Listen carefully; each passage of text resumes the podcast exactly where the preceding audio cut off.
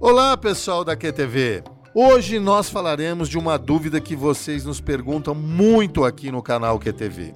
A coceira sempre é alergia? A coceira pode ser sarna? Então vamos lá, pessoal.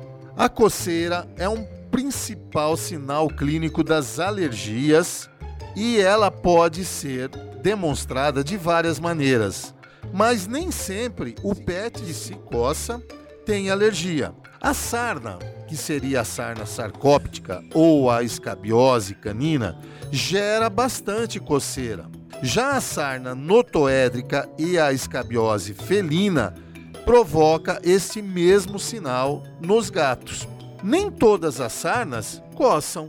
A sarna é transmissível para as pessoas e só a sarcóptica e a notoédrica podem ser chamadas de zoonose, isto é, doença comum ao homem e ao animal. Assim, se um médico veterinário especialista em dermatologia fechar o diagnóstico, todo cuidado é pouco para essas doenças. Mas fique tranquilo ou tranquila, que ele irá orientar como se proteger.